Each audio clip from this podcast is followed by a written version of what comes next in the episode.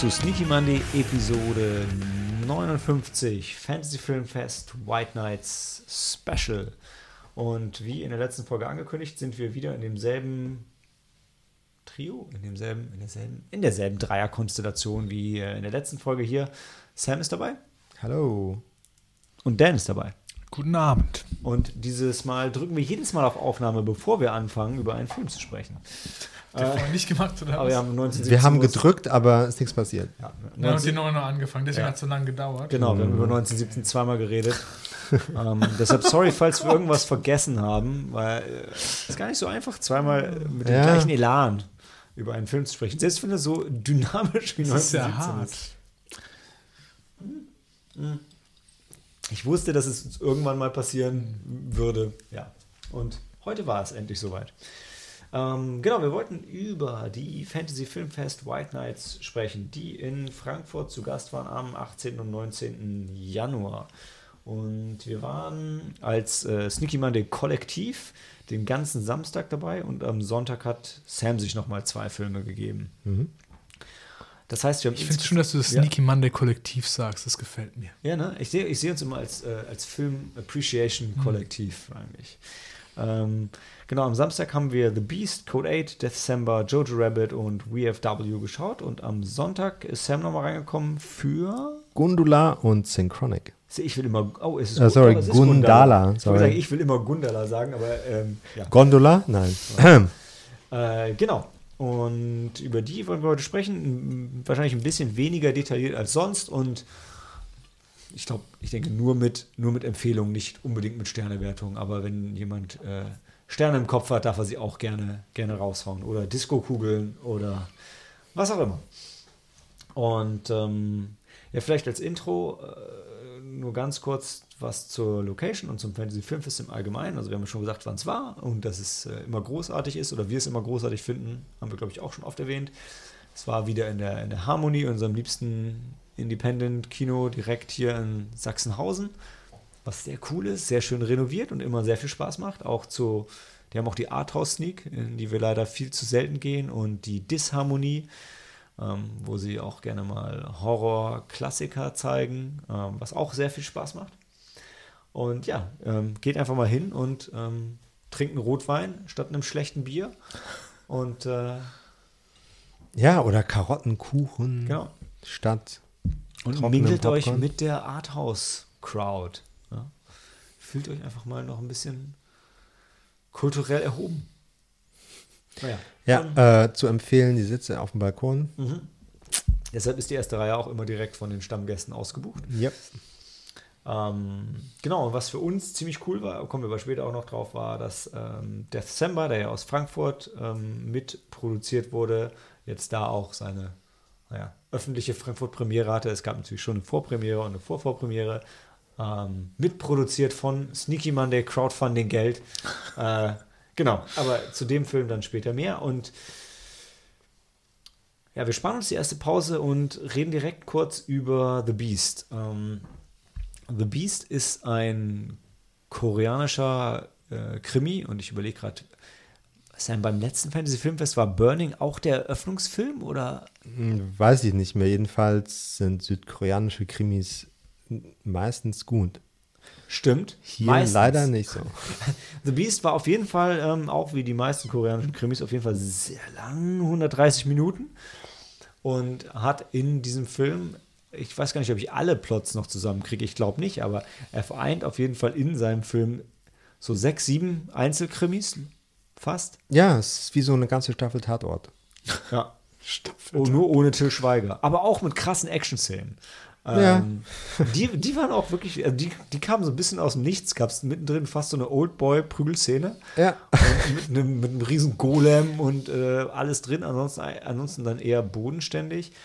Im Kern geht es um zwei rivalisierende Cops, die aber gleichzeitig auch beste Freunde sind. Ja, ihr kennt ja alle die Waren Geschichte. früher, ja, beste Freunde, Genau. glaube ich, oder so. Und Oder Partner sogar früher. Kann das sein? Nicht nur Freunde, sogar Partner. Also beruflich ja, Ist wie halt. Familie.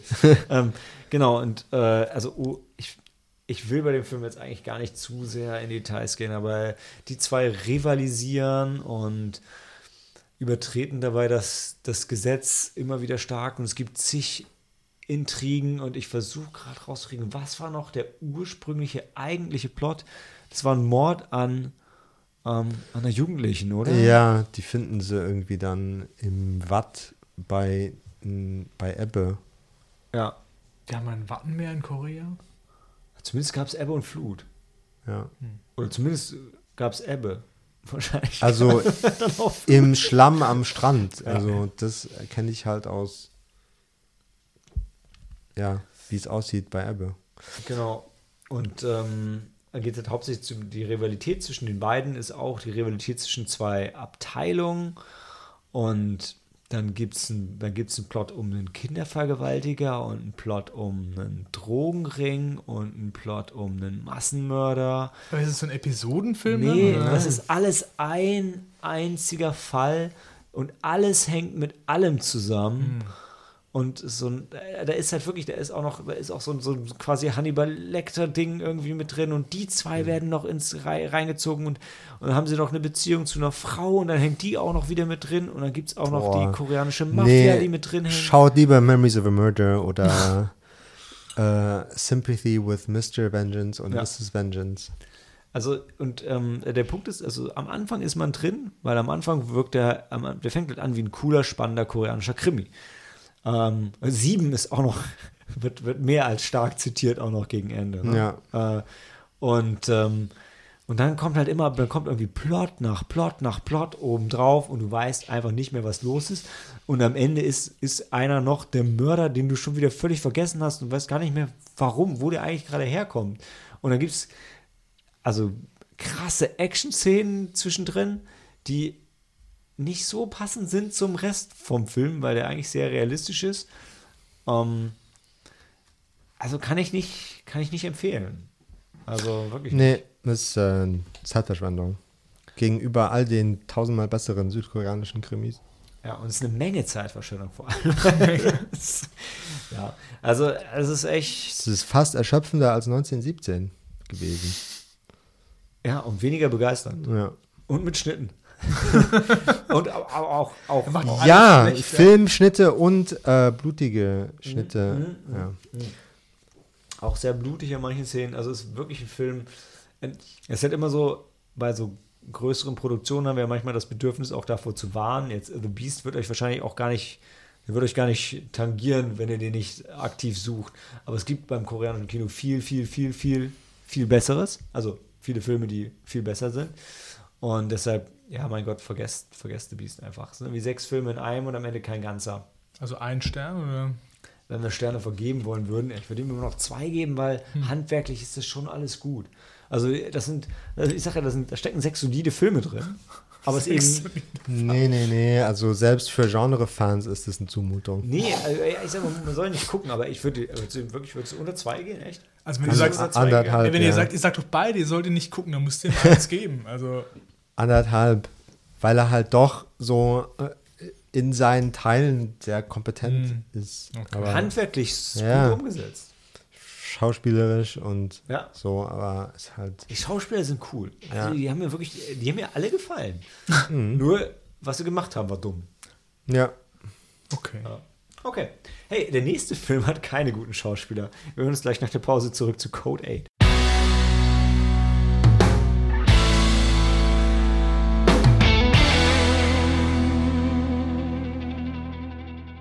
Code 8 wurde uns versprochen als eine Mischung aus Robocop, Robocop. und District Number 9. Was? Wo kommt denn der District 9 her? Die Roboter sehen Weil- aus wie die Roboter in District Number 9. Ich Weil habe an Chappie gedacht. Ich sag's Ja, euch, eben. District Äh, ja, 9 ist sorry, Chappie. 9 als Zahl und hier ist Code 8. Oh, ja. Prequel to District 9. Keine Ahnung. Ich sag mal, wenn. Hier, doch, hier steht's. District Number 9. Da steht's. Warte, irgendwo zwischen, Zwischen Robocop Robocop und, und District, District Number 9. 9. Also Das- District 9. Da, da sind nirgendwo Aliens. Was geht da ab? Ey, Äh, das ist ja Spoiler. Ist Spoiler? Keine Ahnung. Also, Dass in Code 8 keine Oh. Aliens vorkommen? ja. also nochmal, wir sind ja Fans vom Fantasy Filmfest, aber wir sind keine Fans von Code 8. Nein, also äh, Leute, die Arrow kennen, wo der Schauspieler, der den McQueen Arrow höchstpersönlich spielt, ist hier auch dabei. Echt, das war ein richtiger Schauspieler. Äh, Er hat auch Geld dafür gekriegt. Also, der Film geht nicht über das Niveau von der Fernsehserie Arrow hinaus. Äh, in Code 8 ähm, sind wir in einer Zukunft, wo es wieder Powered People gibt. ich Keine weiß Mutanten, nicht, ob die Mutanten, Mutanten. heißen oder ich weiß gar nicht mehr, wie sie genannt werden. Jema- Sind Jedenfalls sie en gibt es eine- oder ja. so? Jedenfalls ähm, ist das Einzige, was diese Powered People noch machen können, ist äh, so Handwerksjobs. So Klempner, Schweißer, Elektriker. Es wird so ganz subtil eine Zweiklassengesellschaft etabliert, wo die, die Powered People nicht die Elite sind. Ne? Die sind nicht die Elite. Ja. Äh, und dann hat die Polizei noch so Robotereinheiten, ähm, ja, die auch so missbraucht werden, wo man so ein bisschen denken muss an die Boston Dynamics Roboter, die auch so ein bisschen misshandelt werden. Die versucht man halt immer umzustoßen und dann halten die ihr Gleichgewicht. Und dann denkt man so, ja, wenn man so Roboter behandelt, dann gibt es irgendwann einen Aufstand. Aber hier in dem Film sind die Roboter total Nebensache. Also visuell und in den Trailern und so sind die voll im Mittelpunkt. Wenn die Polizei Einsatz hat, sind die voll bedrohlich. Ähm, und das, gut, die Polizei benutzt es, weil es die einzige Möglichkeit ist, noch gegen diese Powered People irgendeine Chance zu haben. Du sagst es halt so, als wären die so eine Übermacht, aber gefühlt gibt es ja nur fünf von denen und die machen eigentlich nichts. Also die lungern, ja, die lungern die rum. werden halt so geteased und am Ende sind die voll nebensächlich Die, in dem nee, Film. aber auch die Powered People sind ja, also ähm, Machete, ja. Also die stehen, die lungern nur rum wie diese Straßenarbeiter und warten Ja, auf ja. den Pickup-Truck, Ja. der sie mitnimmt. Sonst machen. Für eine Tagesarbeit, ja. Und ey, David, Dan, Dan, wie hieß noch dieser, dieser schlechte Sci-Fi-Film, den wir geguckt haben, wo am Anfang die Panzer rumgefahren sind und dann war der Typ die ganze Zeit aus, aus Game of Thrones in seinem Leuchtturm alleine. Alter, gib mir mehr. Ich Du hast weißt schon verdrängt meine, wahrscheinlich. wo, wo der muss dann immer diesen, auf diesen Knopf drücken und, äh, irgendwie, und ist die ganze Zeit allein. Ist nur der eine Typ. Ah, ja, ja, ja, aus, ich weiß, was du meinst. Diesen, ja, ich habe total das Also, Bild im Kopf. Was ich eigentlich nur sagen, also worauf ich nur noch sollte, war mit, so, äh, mit hier Ramsey. Genau, Ja. so, so wie in dem Film, die irgendwie nur äh, für das Common Conquer Intro äh, diese Panzer hatten, so haben die halt hier, die haben diese, die haben so Drohnen gerendert und deshalb, wo diese Roboter rauskommen und zeigen die deshalb immer wieder und das Einzige, was mir für den Showdown ein, einfällt, ist, so eine gleiche Drohne nochmal größer zu machen. Also das ist der Punkt ist halt, wenn du kein, es ist ja okay, kein Budget zu haben, aber Ja. dann tu auch nicht so. Also, Ja. weißt du, die haben halt diese Kack-Roboter, die sehen im Film jedes Mal lächerlich aus eigentlich.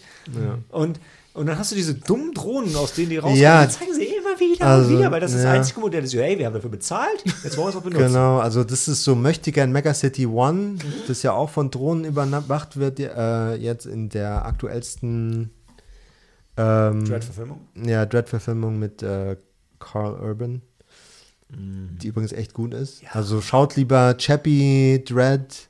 Robocop. Das- Alter, schaut Robocop. Ja, also das Code 8 braucht niemand. Ich kann mich haben noch nicht warte, mehr erinnern, worauf hast die Handlung nicht, Du hast doch gar nicht hart drüber gelästert, wie diese ganze X-Men-Scheiße hier eigentlich abgeht, ja?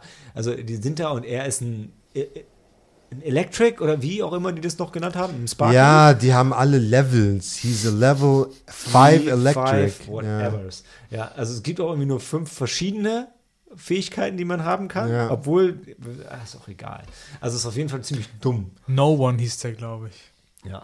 Ja. Ach so, genau, der no. No one, One, ja. ja.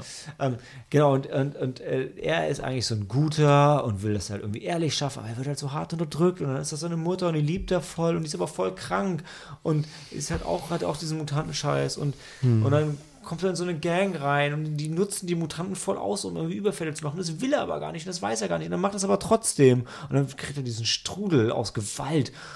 Und dann lehnt er sich aber gegen die auf und, und dann ist der Gegen Film die Gang, vorbei. oder? Gegen die Gang und, gegen, und dann verbündet er sich mit dem einen guten Cop, Ah. der nämlich ein Kind hat, was ein Mutant ist und deshalb fühlt er mit denen mit. Hm. Und der Punkt ist halt, der Film hat irgendwie, der hat halt zwei Dollar Budget gehabt. Ah, nee, der war, also der war ein Kickstarter-Projekt oder ein, oder ein ähm, Crowd, auf jeden Fall Crowdfunding, weiß nicht, ob Kickstarter, aber irgendeine so eine Plattform halt. Und das merkst du. Und es gab wahrscheinlich, es gab halt vorher noch einen Kurzfilm, der wahrscheinlich noch billiger produziert war. Und jetzt haben sie einen Feature-Length-Film draus gemacht, der aber genauso wenig, der, der hat halt wenig Handlung, schlechte Schauspieler, schlechte Effekte. Du langweilst dich zu Tode. Die, und die Idee, die Grundidee ist jetzt nicht dumm unbedingt, aber die Idee ist halt einfach nur X-Men. Punkt. Also, also die, X-Men-Story, weil da gibt es die Sentinels und dann werden die Mutanten drückt. Also die, das ist einfach ein Story-Arc, den es garantiert in 20 verschiedenen X-Men-Comics schon gab. Ja. Ach so, und der Code 8 ist dann die, die Bezeichnung für diese Art von Polizeieinsatz gegen Mutanten. Stimmt. Ja. Okay. Ey, also ein Stern. Ja. Auf keinen Fall mehr. Weil den- den Film, den Film soll man wirklich nicht gucken. Nee, moving on.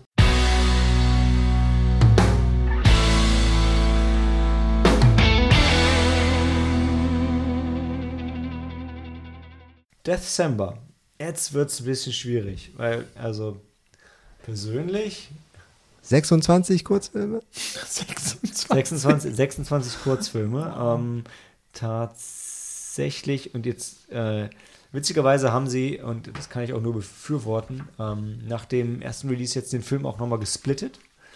In zweimal 16 Kurzfilme. Also sie haben dann nochmal ein oder zwei dazugepackt und haben ihn in zweimal 90 Minuten gesplittet, weil ähm, in der Form, in der wir ihn gesehen haben, 145 Minuten, 26 Kurzfilme, 24 Filme im Hauptfilm, zwei Filme im Abspann, ist schon hart. Also das ist schon echt viel. Und also und wie bei 1917, es ergibt sich halt aus dem Konzept. Wenn du einen Weihnachtskalender machst mit Kurzfilmen, hast du halt mindestens 24 und dann hast du noch zwei über, die äh, auch eher zu den besseren sogar gehören, packst den Abspann. Und ähm, warum, da schlagen halt zwei Herzen in meiner Brust, weil, ähm, wie gesagt, wir haben ihn mit, äh, mitfinanziert. Einer von den drei, ähm, von den drei Machern und auch, äh, auch äh, Regi Regisseur von dem, ähm, von dem äh, ersten äh, Film, dem ersten Türchen, ähm, hat halt die, das Kammerflimmern im Tiefengrund immer organisiert. Also ist jemand, den wir, also ist keiner von unseren besten Freunden, aber er ist zumindest jemand, den wir schon mal kennen und schon öfter getroffen haben, wo wir ein bisschen eine persönliche Beziehung zu haben, der irgendwie auch aus Frankfurt kommt. So, das vorweg. Äh, aber jetzt mal der Film, Wer ist es denn? einer von den, einer von den drei deutschen Namen da. Ich habe gesagt, ich kenne ihn nicht persönlich. ähm, der Dominik ist es, bin ich mir ziemlich sicher. Dominik Sachse. Ähm, oder der Ivo. Ah, scheiße. Einer von den beiden. Ähm, der sitzt doch am Fantasy Filmfest immer äh, in der ersten Reihe. Da saß, da saß zwei Plätze von uns weg. Ähm, und also bei den anderen Filmen, bei dem Film stand er natürlich vorne auf der Bühne. Und äh, es ist halt echt ein Herzensprojekt von denen und die hatten da mega Bock drauf. So, und jetzt kommen wir mal zu dem Film selber und jetzt mal Butter bei die Fische. Der Großteil von diesen 26 Filmen ist scheiße. Also, die sind halt nicht richtig Da, gruselig. da waren Helena und du drin und Cori oder? ja, ja, Helena war krank den ganzen Tag. Ah, Cori war dann mit dabei, Cori war mit dabei, ja. Und ähm, also der Großteil von dem Film ist scheiße, da gibt es ein paar, die sind okay und da gibt es ein paar wenige, die sind schon gut. Aber es ist alles auf einer, also man muss schon Bock auf diese Low-Budget-Sache haben, ne? Mhm. Also so gerade so die gegen Ende, da waren schon ein paar bei, die waren schon irgendwie ganz geil. Also ich würde jetzt, ich würde Die gehen alle so 10 Minuten oder? Nee, nee, nee, also muss sehen, der Film geht 145 ähm, durch 26. Ich bin gut im Kopf rechnen, aber die gehen eher so 5, 6 Minuten größtenteils. Okay. Ein paar sind länger und ein paar sind kürzer, aber es sind schon so ein paar geile Sachen dabei. Also einer, da, da mussten wir nicht denken, der ist irgendwie so High Concept.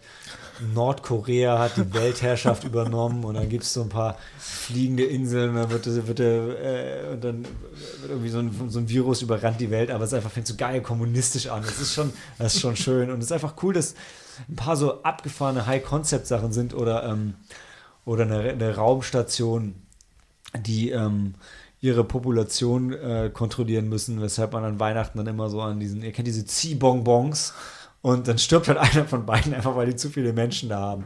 Und so gibt es ein paar Sachen, die echt ganz geil sind und dazwischen gibt es halt viele, wo du denkst, boah, das ist jetzt nicht so, nicht so der Knall. Also gerade echt, ähm, der, der, der Eröffnungsfilm von Dominik Sachsel ist es. Der Eröffnungsfilm von ihm ist, äh, der der ist halt schön in Deutschland gedreht. Ähm, und äh, da geht es halt um so einen kleinen Jungen, der immer die Weihnachtskalender äh, von, von, von seiner Schwester, glaube ich, einfach leer frisst und auch in den Laden geht und die einfach leer frisst und dann wird er selber zu so einer Figur im Weihnachtskalender und wird halt so ein Schokoladenmatsch. Und ey, das ist schon ganz witzig, so typisch Ähm, kurzgeschichtenmäßig oft mit einem mit einem Twist am Ende, dank unserer erfolgreichen Kickstarter-Kampagne mit einem ähm, mit einer, naja, okayen Computeranimation, die von den einzelnen Filmen ähm, überleitet in Form von einem großen physischen Weihnachtskalender äh, in, in so einer Horrorvilla.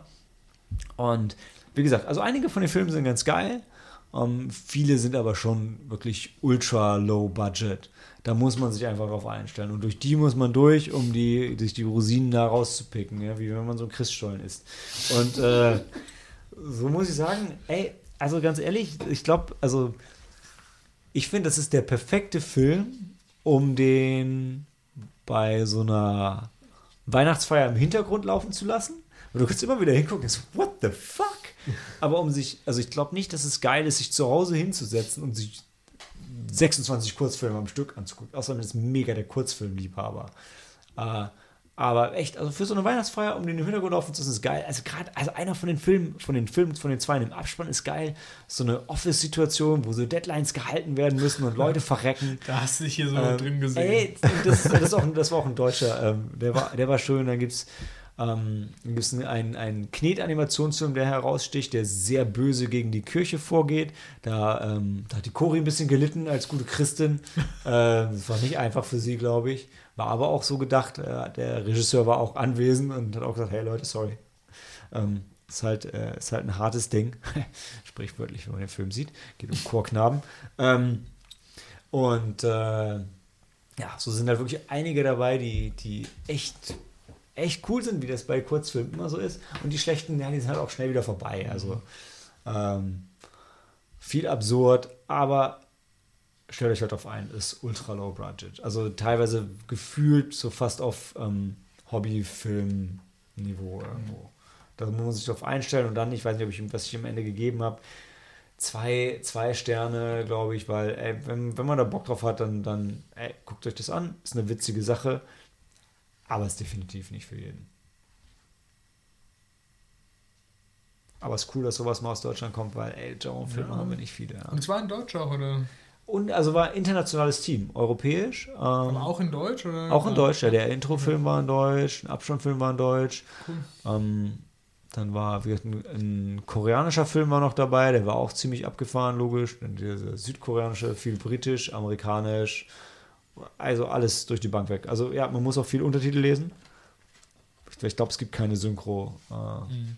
ja, und ich freue mich auf die, ähm, die Blu-ray, die mir aus der Kickstarter-Kampagne hoffentlich irgendwann demnächst zugeschickt wird. Ja. Und einen Weihnachtskalender gab es auch. Coole Sache. Und die haben Plätzchen verteilt. Das war auch cool. das war schon, war schon Deluxe. Also, also wie gesagt, es ist echt ein Herzensprojekt von denen. Deshalb, ich sage, jeder, der Bock hat, irgendwie, dass mehr Horrorfilme aus Deutschland kommen, unterstützt das Ding, auch wenn es jetzt vielleicht nicht der Weisheit letzter Schuss ist. Ein paar von den Filmen sind auf jeden Fall das wert, gesehen zu werden. Ja. Also, gebt's euch. Zwei Sterne, manche von den Filmen drei Sterne, manche eher so ein Stern. Ja, December. Ab jetzt geht's, glaube ich, qualitativ ziemlich steil nach oben. aufwärts. Nach der Pause geht's weiter mit Jojo Rabbit.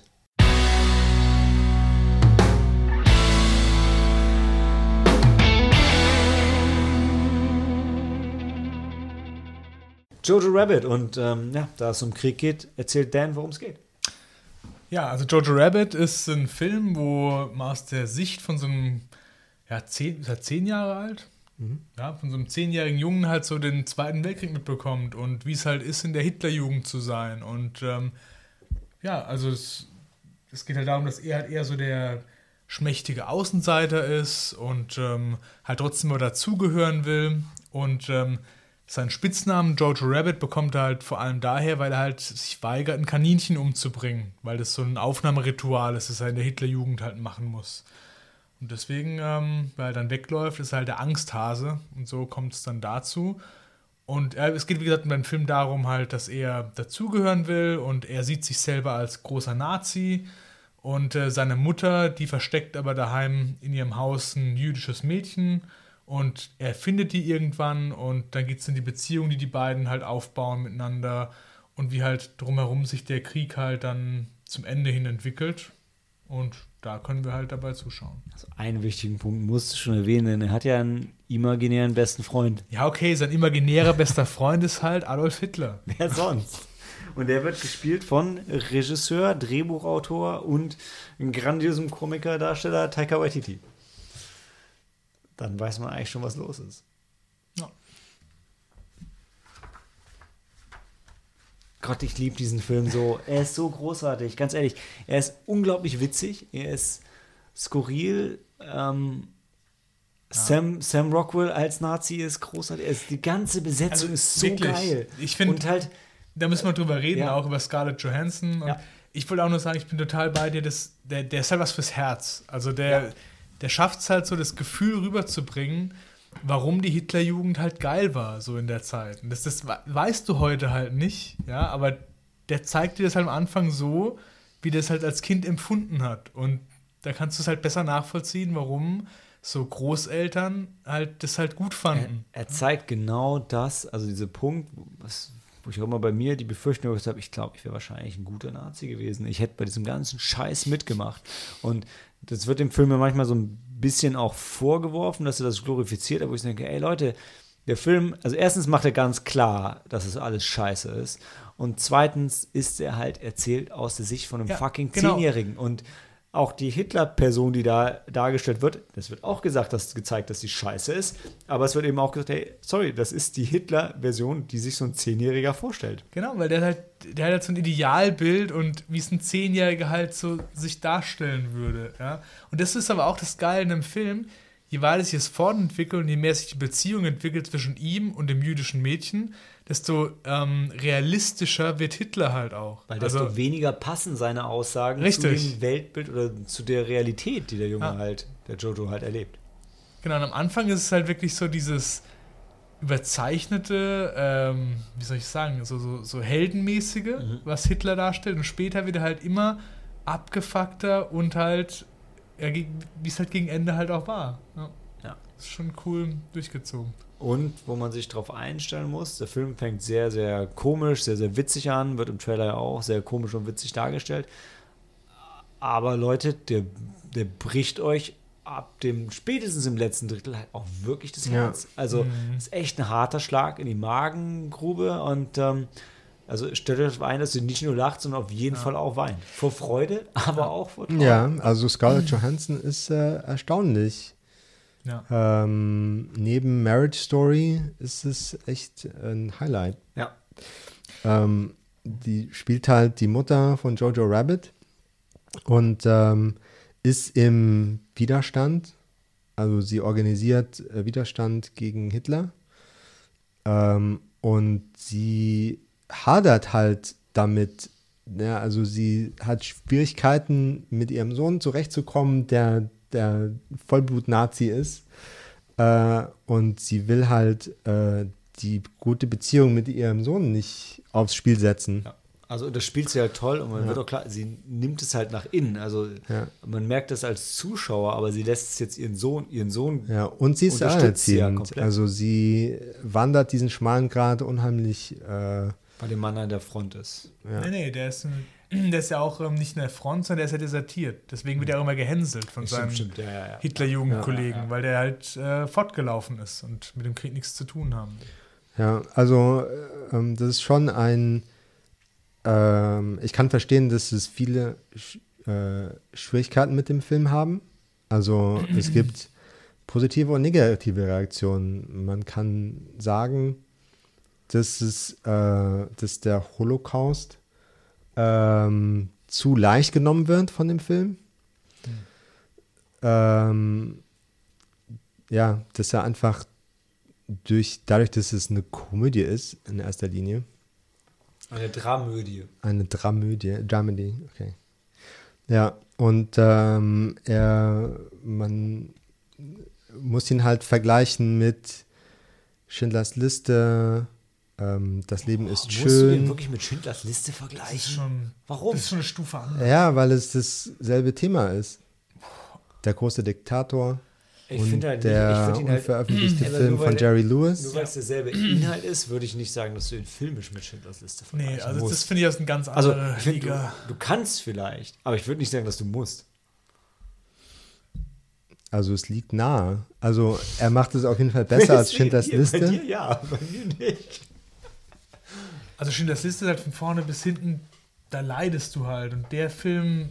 Aber er findet den, aber er, er, er, bringt es trotzdem fertig, das kitschige Hollywood-Ending zu haben. Ja, ich finde, wenn du, ich finde ja nicht Schindlers Liste sagen, weil das ein anderes Setting ist, weil es ja nicht so, ja, sondern dann eher so, das Leben ist schön. Das ist ja auch so, wo es dir ein bisschen anders nähert aus Kindersicht, oder? Ja. Und vor allem war Schindlers Liste ja auch auf, also Schindlers Liste basiert ja auf einer wahren Begebenheit, also näher als Jojo Rabbit. Also weil Jojo Rabbit Ja. ist ja eine fiktive Geschichte Das- in einem das- realen Setting. Das wollte ich noch durch, äh, durch, durch Ja. sagen. Der bringt nicht, also der bringt an keiner Stelle irgendwie ähm, das echte Leben in Deutschland rüber oder das, wie das halt war, Ja. sondern der, der, der zeigt es halt so, dass, dass, dass Leute aus unserer heutigen Sicht einen Zugang dazu bekommen. Also d- das, diese Sachen, die bei der Hitlerjugend gezeigt werden, das war so nicht in allen Einzelheiten oder auch so wie die Wehrmacht dargestellt wird oder dieses Dorf dargestellt wird, das war halt anders, aber heute kannst du dir halt so einen Zugang dazu erarbeiten, wie du das halt heute empfinden würdest. Verstehst du, was ich damit sagen will? Ja, ich finde, gerade vor dem Hintergrund finde ich halt das Marketing von dem Film so spannend, weil verkauft wird er als reine Komödie. Und ähm, ich denke und hoffe mal, dass es ein cleverer Schachzug ist, dass Leute reingehen, die Komödie erwarten. Die setzen sich auch hin und die kriegen die ganze Zeit erstmal die Komödie und irgendwann ist es nicht mehr lustig. Ja. Und dann kommen trotzdem auch noch wieder lockere Szenen, das ist auch okay. Und der Film lässt sich jetzt ja auch nicht irgendwie mega tief traurig und du, die ganze Welt ist schlecht da rausgehen. Nein, mit einem mega optimistisch lässt du dich rausgehen. Aber trotzdem, also wenn der, wenn jemand da reingeht und eine lustige Nazi-Komödie erwartet und dann den Film kriegt, also auf die Art hast du, glaube ich, wirklich eine Chance, ähm, echt Leute da reinzuziehen und Leuten diese Message rüberzubringen, die die sonst einfach nicht gesehen hätten. Das stimmt, das ist richtig. Und ich finde, das ist schon ein geiles, also es ist ein cleveres Vehikel. Ja. Also es geht auf jeden Fall einen Schritt weiter als The Producer. Die Produ the Producers. Ja. Indem man halt tatsächlich in diese Zeit zurückgeht und nicht so aus der Gegenwart.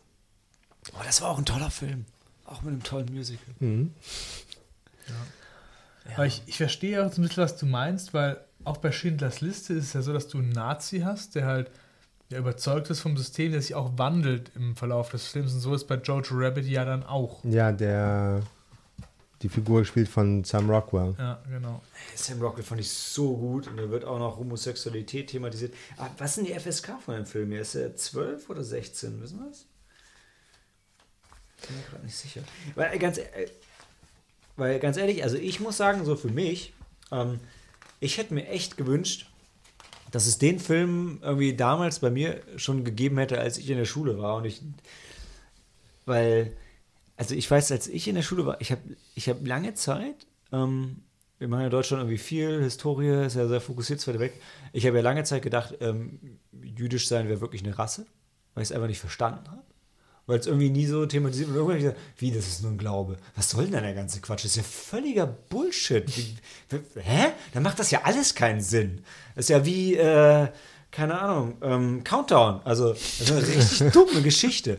Und, und ich finde, so wird es halt im Film so geil vorgeführt. Also, dem Jungen, wenn er, er hat sein Tagebuch, wo er so, so malt, wie die Juden sind und Ja. so. Und es ist einfach so cool, wie er so gezeigt wird.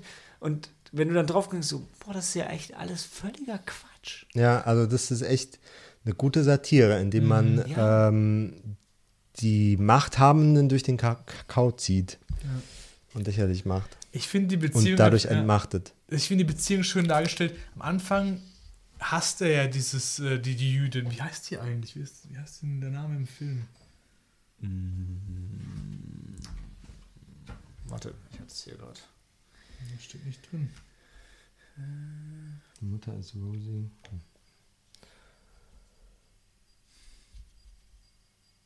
Ne, ne, Helen hat im Review auch noch geschrieben, von wem sie gespielt wird. Ja, aber gut. nicht, wie sie heißt. Vielleicht, ja, auf jeden Fall, die hat einen Namen auf jeden Fall. Hat jetzt, sie einen sie zweite, das jüdische Mädchen Ja. nennen. Ne? Und auf jeden Fall, ähm, am Anfang hasst er die halt total. Äh, Elsa. Elsa? Okay. Er hasst sie halt total und ähm, sie ihn aber auch. Und Ja. ähm, Er ist auch ein kleiner Nazi. ja, wirklich, natürlich. Und ähm, Also Hass ist, naja. es geht halt irgendwie darum, das, das hält sich so in der Balance, der will eigentlich sie sofort verraten, merkt dann aber, wenn er das machen würde, dann kriegt seine Mutter Probleme, weil sie sie ja zum, äh, hier ja. versteckt hat und so. Und so ist halt diese Balance, wo halt dann so darauf kommt, dass sie sich halt näher kennenlernen. Und seine Prämisse ist halt, er will sich ein Buch schreiben, um halt näher über die Juden rauszufinden, wie er sie halt besiegen kann, so als wäre sie halt so ein Vampir oder sowas, ja.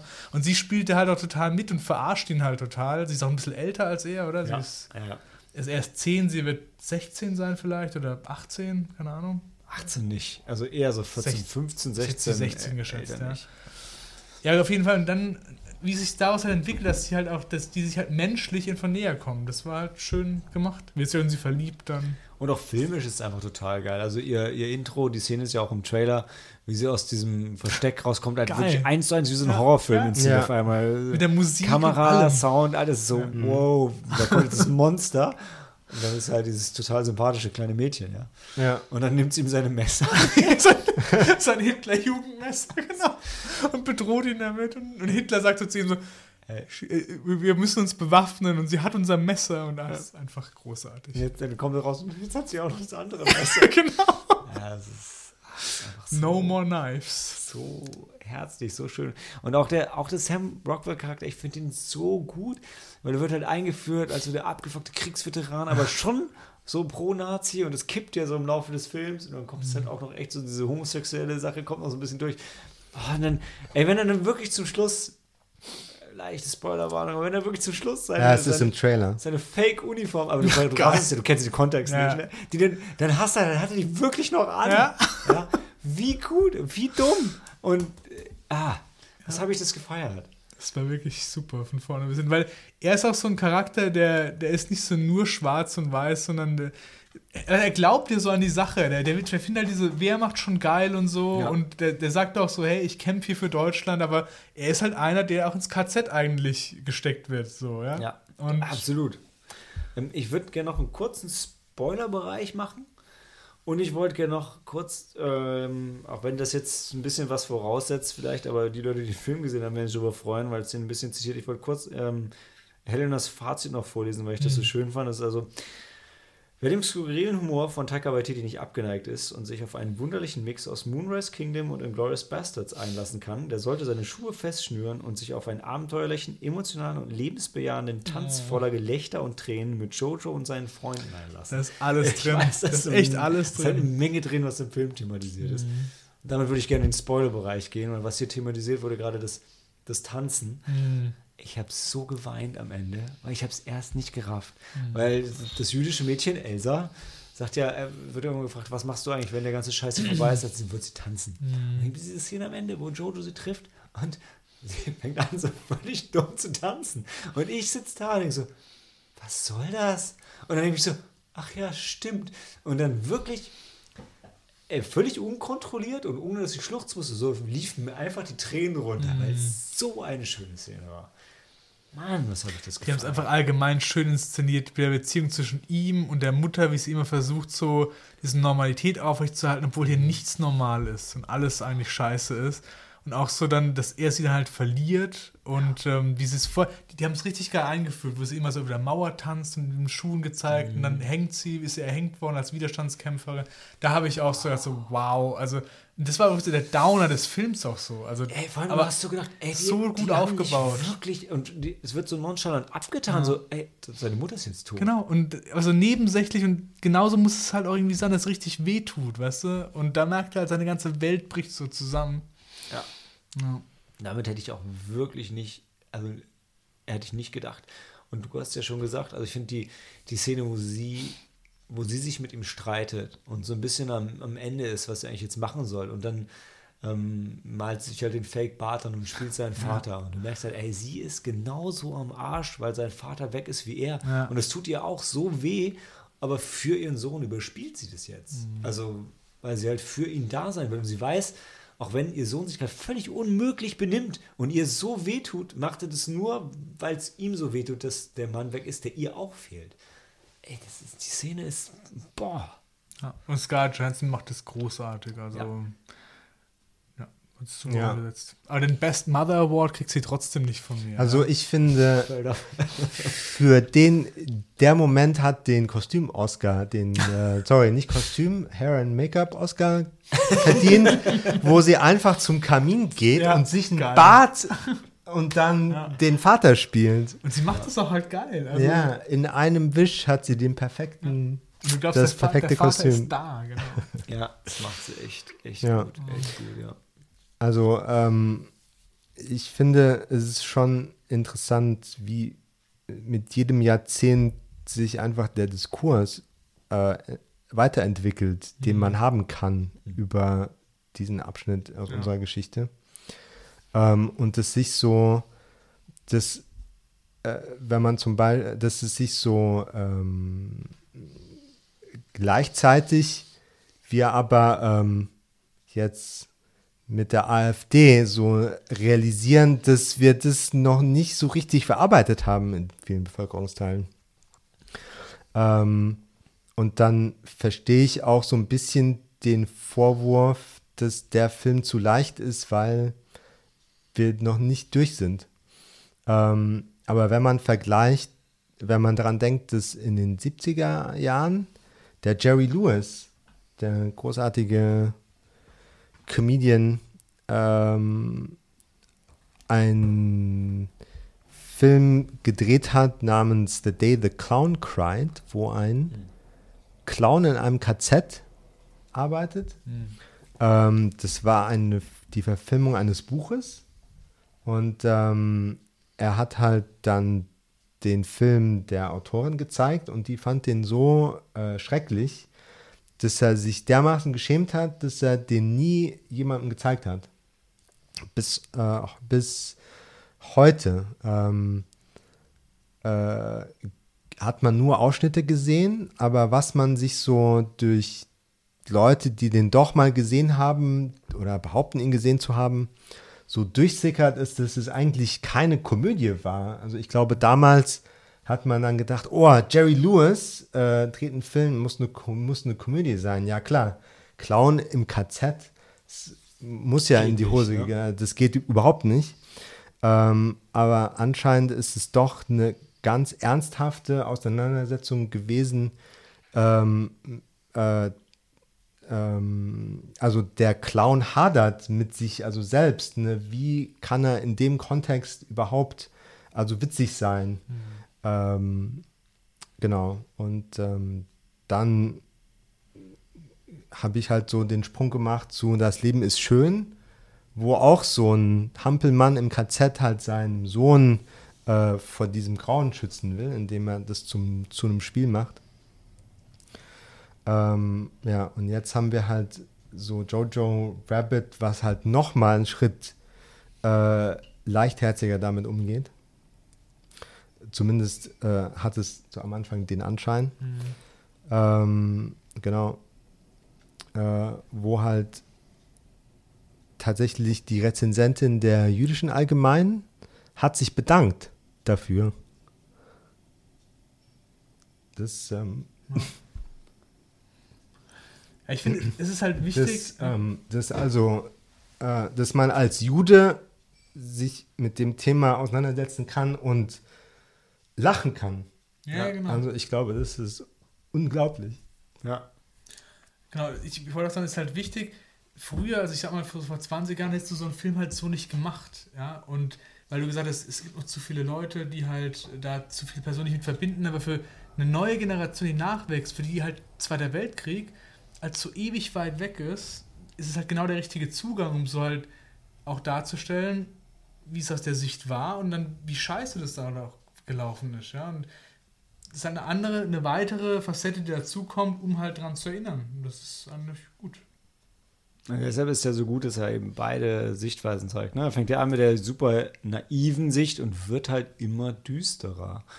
Ähm, ohne aber den Optimismus aufzugeben, was halt, glaube ich, schon für viele Leute auch wichtig ist, weil am Ende kannst du nicht einfach sagen, ja, es ist alles scheiße, aber es geht halt weiter. Ne?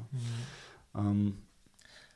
Und es ist, also jetzt mal, ähm, die, die, die ganze politische und inhaltliche Diskussion, weshalb der Film großartig und wichtig und mutig ist, ist doch einfach ein richtig geiler Film. Also es ist auch einfach ein wirklich gut gemachter Film.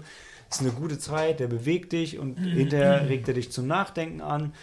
Aber ohne die Schwere, die viele Filme halt haben. Ja? Du musst dir das hier nicht erarbeiten, sondern es wird dir super easy präsentiert. Also jeder kann sich diesen Film angucken, lachen, weinen und hinterher drüber mhm. nachdenken.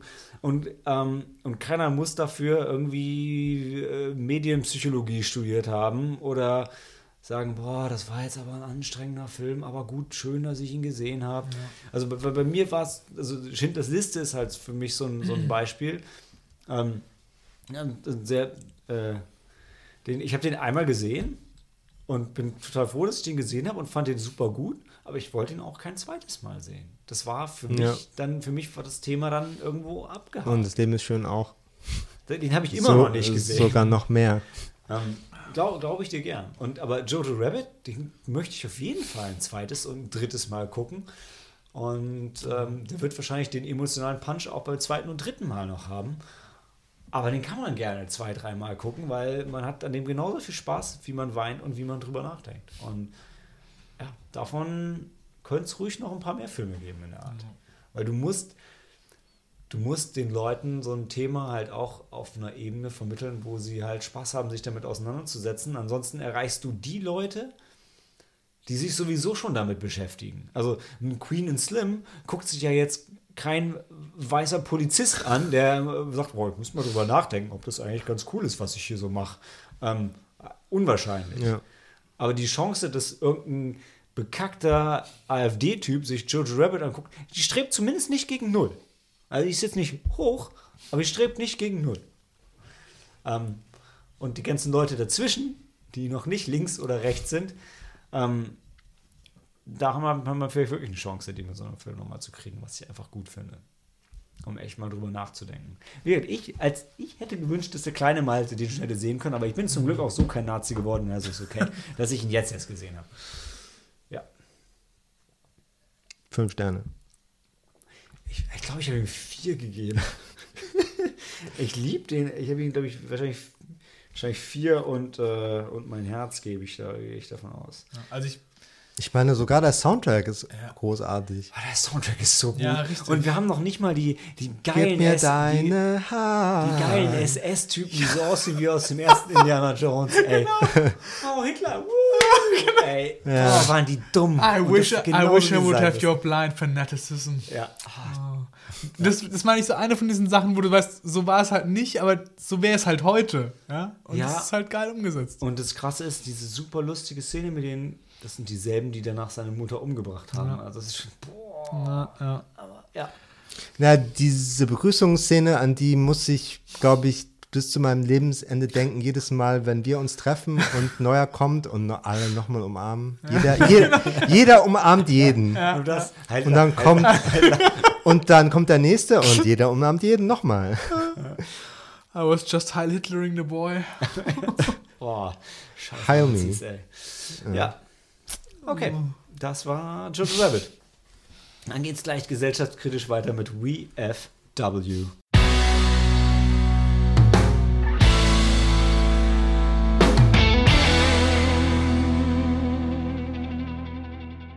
WeFW, ähm, ja, auch ein politischer Film. Geht um ein paar Kriegsveteranen in den USA, die haben eine Kneipe in der nicht näher definierten Zukunft. Und da treffen die sich und sind halt so Kriegsveteranen. Und sind so ein bisschen abgefuckt, haben so ein bisschen PTSD und also sind halt alle so ein bisschen älter.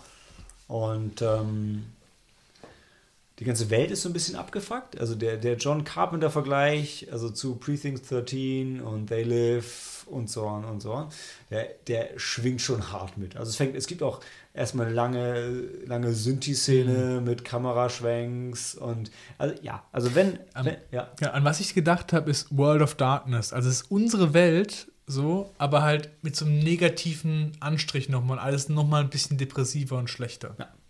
Die USA halt. ähm, und nein, also es spielt in einer nicht näher definierten, glaube ich, ähm, so, so Five Minutes from Now ein bisschen.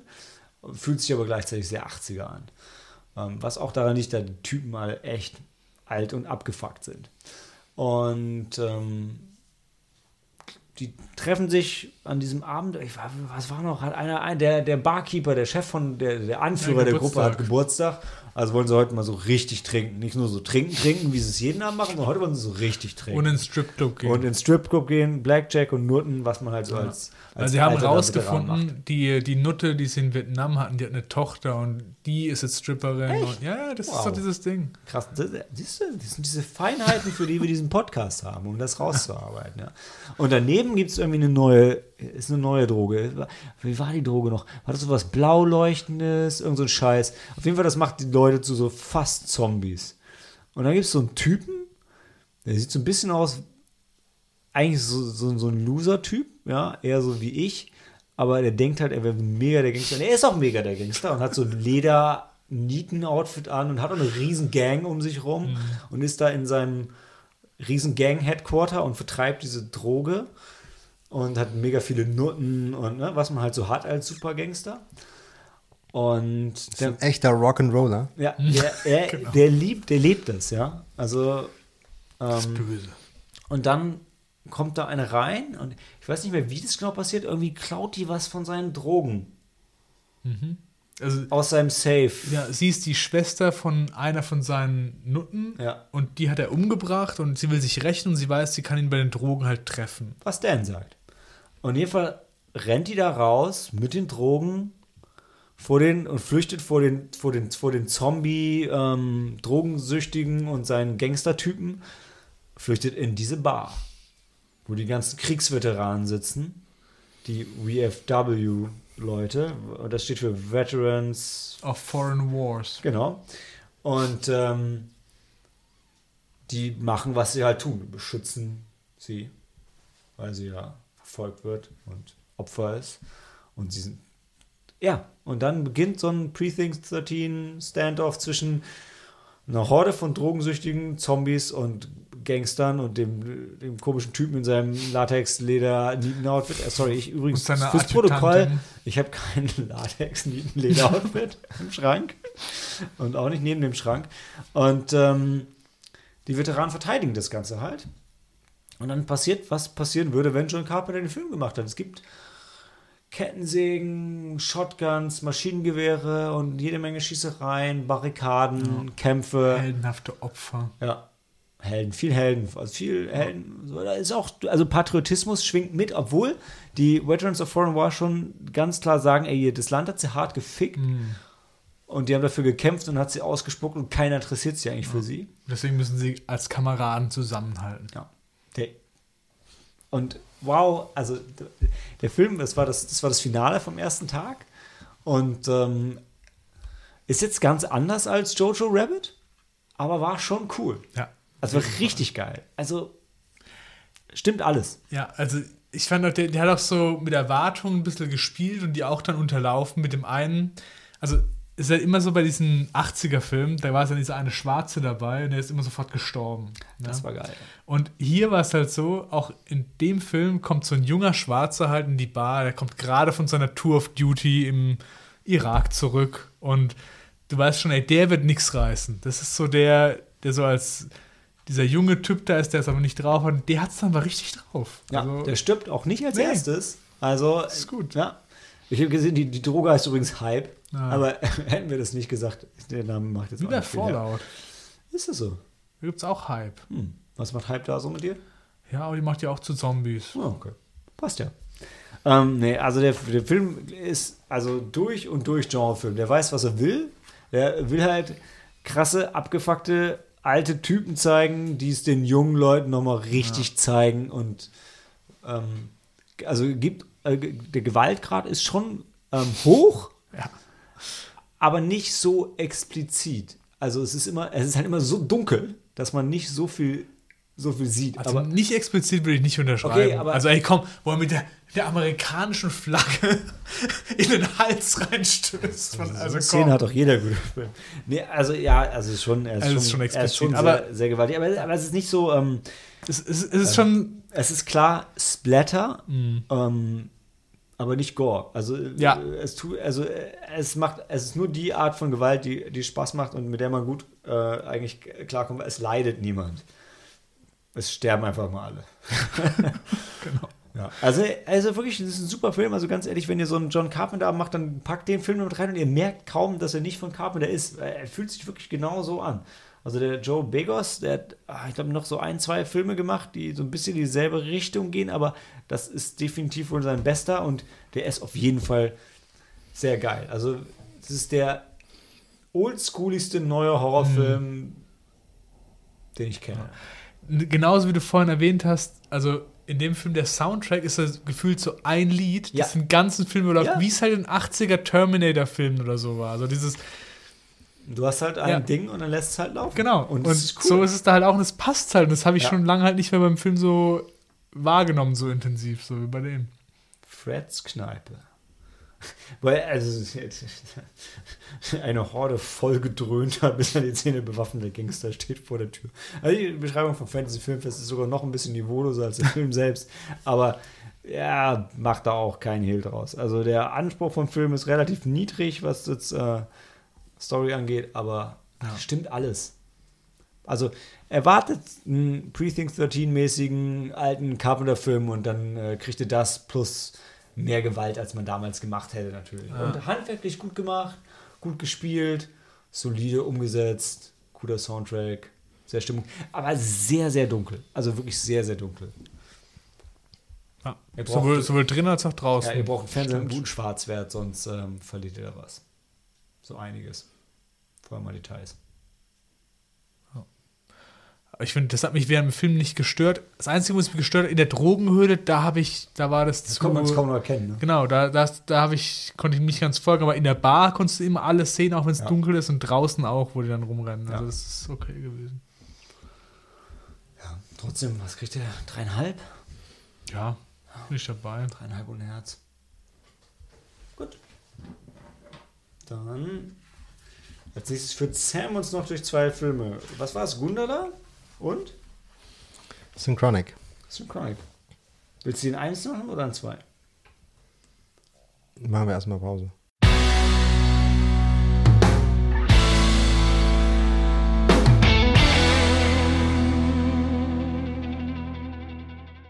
Achso, Sam, machen wir jetzt beide Filme oder nur einen?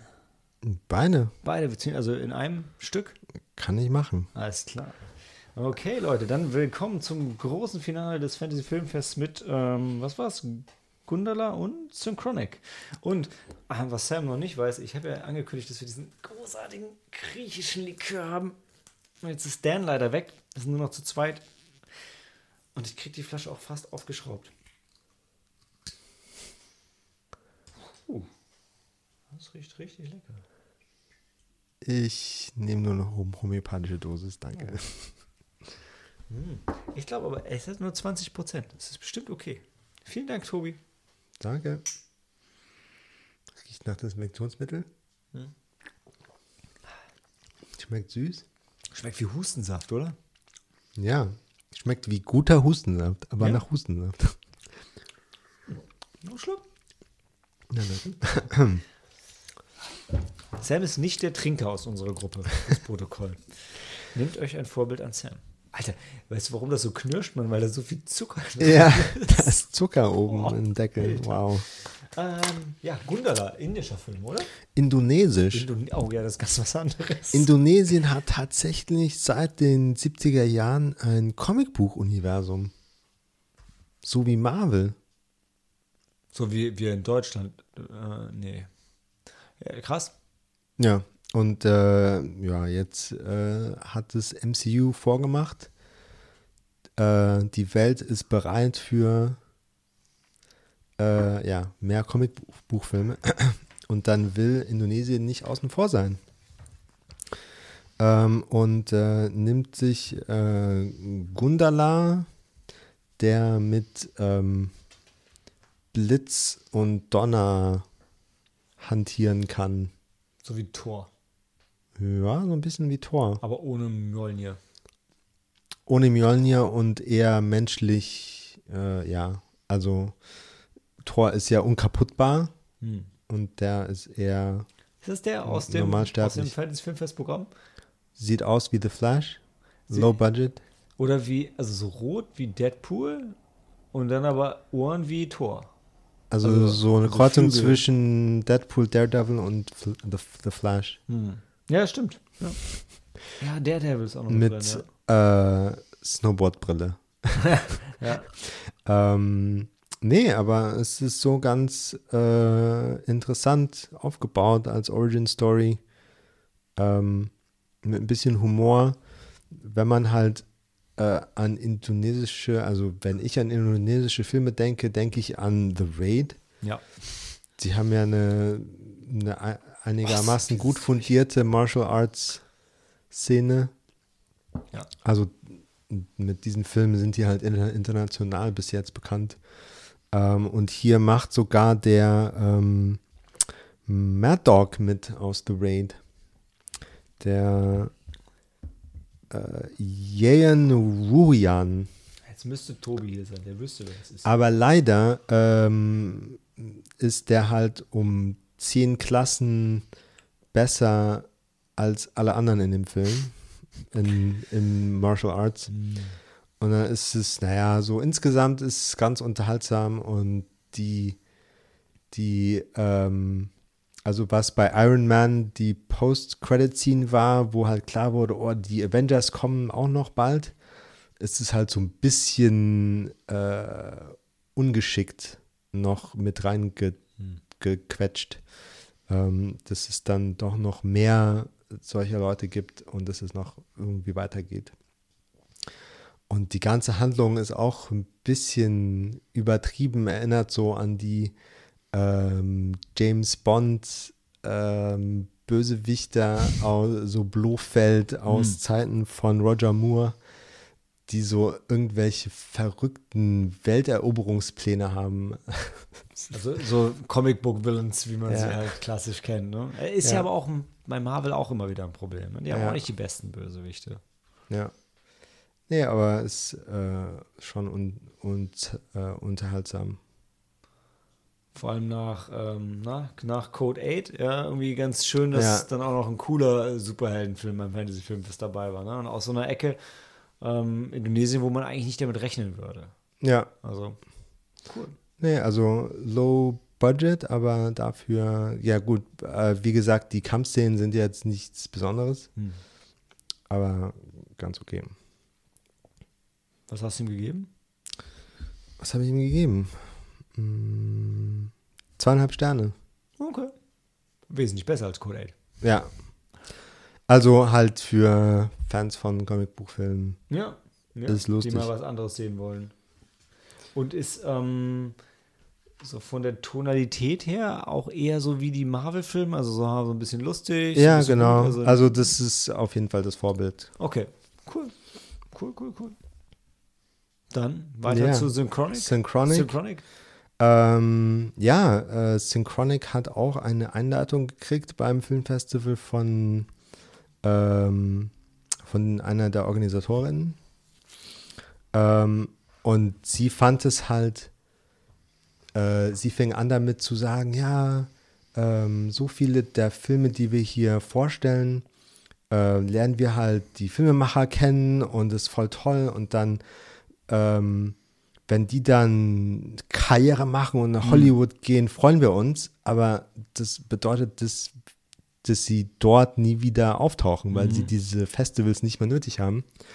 Äh, und deswegen fände sie sie so cool, dass die Filmemacher äh, Justin Benson und Aaron Moorhead, die Synchronic gemacht haben, jetzt zum vierten Mal dabei sind und dem Festival treu bleiben und sowas. Aber das heißt doch im Umkehrschluss, dass dass die es nicht geschafft haben und immer noch so im, äh, im Mittelfeld rumdümpeln. Aber du hast ja hier jetzt mit, mit Anthony Mackie, Immerhin. dem Falcon. Ja, ja, Falcon und Jamie Dornan aus äh, Fifty Shades. Uh, I Ähm, did not know that. Ähm, ja, also es fängt so ein bisschen an wie, ähm, da gab es doch diesen Film Nicolas Cage als Sanitäter. Irgendwas mit Bringing Out the Dead oder so ähnlich. ja, ja. Genau, ja. also hier hast du auch wieder zwei Sanitäter, die auf Einsatz sind und alle möglichen gruseligen Szenen äh, vorfinden. Ähm, dieses Mal haben sie es halt mit einer Designerdroge zu tun. Und ähm, Nein. nein, das war in äh, VFW. VFW. Ich weiß, das war ein Witz. Die Droge heißt Synchronic. Ehrlich? Ah, okay. Ähm, Hence the title. Hence the title. Also äh, genau, die, ähm, die, wie die Leichen vorgefunden werden, deutet halt auf äußerst bizarre Umstände hin. Ähm, also äh, Dinge, die vorgefunden werden, sind immer irgendwie anachronistisch. Die passen so nicht in diese Situation zeitlich. Hm. Ähm, ja. Ähm, und es stellt sich dann halt heraus, dass, äh, also das wird, äh, ich will es nicht spoilern. Mhm. Also Synchronic deutet ja auf Zeit her. Also Synchronic ähm, bedeutet ähm, äh, Dinge, die ähm, gleichzeitig stattfinden. Also schon ein bisschen, ich, ich war mir nämlich ein bisschen unsicher. Ich hätte, ich wollte den Film erst sehen und so, na, weiß nicht. Also, aber es ist nicht nur einfach ein reiner Cop-Thriller, sondern hat schon so ein bisschen Sci-Fi-Elemente drin, oder? Ja, auf jeden Fall. Cool. Ähm, mit metaphysischen Anhauchungen. Also, Ja, ähm, wi- witzig, das ist ja, was ich hier auch sagen. Ne? also genau, also es geht darum, dass äh, Dinge äh, an, am selben Ort, aber zu unterschiedlichen Zeitpunkten stattfinden. Cool. Und dir die Droge da, da halt Zugriff drauf gibt. Und da der, der Trip Okay. herkommt. Okay, jetzt bin ich schon interessiert. Ist der Film denn, also hält er denn, was er verspricht? Ich meine, Darsteller sind nicht schlecht, Story klingt gut. Ja, ähm, ist schon insgesamt so ein bisschen amateurhaft von der Charakterisierung Okay. und ähm, wie die Idee umgesetzt wird. Also in der Mitte ist es zu expositorisch. Ähm, äh, der macht sich das stellenweise ein bisschen zu einfach. Ähm, genau, aber die, die Handlung nimmt dann Fahrt auf, äh, als die Tochter von einem der Sanitäter halt ähm, äh, nicht mehr zu finden ist. Also die gehen auf einen Einsatz, es stellt sich raus, oh, es geht um, um die Tochter des Sanitäters, aber die ist nicht, nicht mehr da. Also es gibt keinen Körper. Keine, kein, keine, keine Leiche, was natürlich erstmal erfreulich ist. Das heißt, die Möglichkeit besteht, dass sie noch lebt, aber wo ist sie? Ich hatte nur gerade eben geschaut, welche, was die Regisseure sonst so gemacht haben und gemerkt, dass ich nichts davon leider gesehen habe. Mhm. Ich weiß nicht, The Endless, Spring, Love is a Monster, VHS Viral, einer von den VHS-Fortsetzungen, nehme ich mal an. Mhm. Okay. Und davor Resolution, kenne ich auch nicht. Hm. Aber gut, wie du gesagt hast, anscheinend haben sie den, den Sprung aus dem Fantasy-Filmfest-Level